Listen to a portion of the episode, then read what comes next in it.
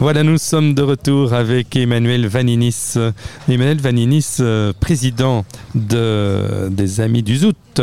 Et nous parlions de l'évolution urbanistique ici, à Knock. Euh, il y a eu une enquête très importante qui a été faite parmi tous les membres. Et plus de 50% ou près de 50% des membres ont répondu, ce qui est énorme. Alors, qu'est-ce qu'il en ressort? Bon, écoutez, il en ressort d'une part, euh, si on se limite aux aspects, je dirais, euh, qui sont autres que les aspects festifs, comme vous appelez, hein, que euh, c'est très intéressant et nous avons évidemment fait connaître ces résultats aux autorités communales, hein, parce que c'est eux finalement qui décident. Tout à fait. Bien.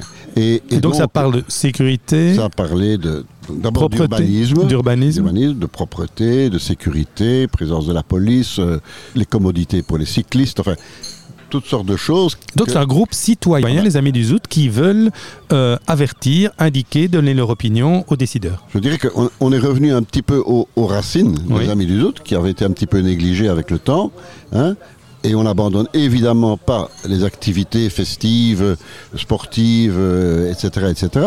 Au contraire, mais on veut aussi démontrer à nos membres que nous sommes prêts à défendre leurs intérêts et à tenir compte de leur opinion.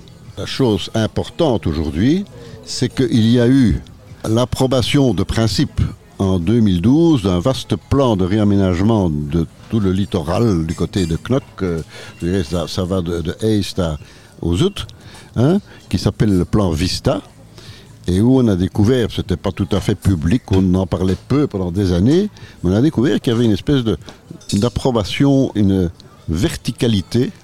Donc on va appeler ça des tours, hein, parce que c'est le mot. Hein. Il y avait un plan où on voyait paraître en 3D, c'était assez impressionnant, 27 tours, rien que sur ce petit euh, territoire. Et donc, il y a eu pas mal de réactions. On a vu surgir les premières tours dont on peut avoir des avis partagés, mais dont la plupart trouvent que c'est quand même pas des modèles de bon goût et de prestige pour la commune. Grâce à l'hôtel Mimlink, on a effectivement préservé cette vue, hein, mais on est quand même un peu embêté quand on regarde vers la droite de voir un énorme bazar qui s'est élevé, qu'on peut aimer ou pas aimer, mais qui en tout cas casse la perspective. Et pour les, malheureux qui se promènent sur la digue, ils n'ont plus jamais de soleil. Hein. Voilà, le débat est lancé. Alors on va pas le trancher définitivement aujourd'hui, mais, mais nous allons suivre cela avec BXFM. Je terminerai sur les Amis du Zout parce qu'on va revenir dans quelques instants après une pause musicale euh, où on va parler de quelque chose qui touche évidemment directement BXFM. Vous comprendrez pourquoi dans quelques instants. Hein, attendez quelques instants après la musique. Mais le côté festif, festif continue avec les Amis du Zout aussi. Il y a des soirées musicales, je pense.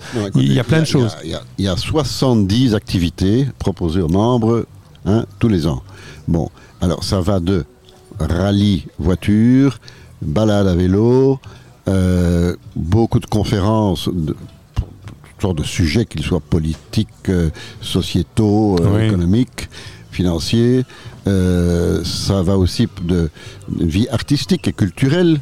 Hein, avec des représentations. Nous avons un accord charmant avec les, gestionnaires de l'église dominicaine, de la chapelle, donc on peut utiliser leur chapelle pour beaucoup d'événements musicaux. Superbe euh, endroit, hein. on invite tout le monde à aller découvrir les dominicains au centre du village du Zout en fin de compte, c'est superbe. Et donc dernièrement, nous avons eu par exemple un concert de Irina Lankova, qui est une pianiste belgo-russe, si on peut dire, d'origine russe mais devenue belge, et qui est devenue une artiste internationale elle prépare un nouveau concert qui est axé sur Scriabine, Chopin et Rachmaninoff. Elle a accepté de venir faire sa première de ce concert pour les Amis du Zout, ici, la semaine passée. Et euh, c'était un honneur et une joie de l'accueillir. Ben vous voyez, il se passe plein de choses.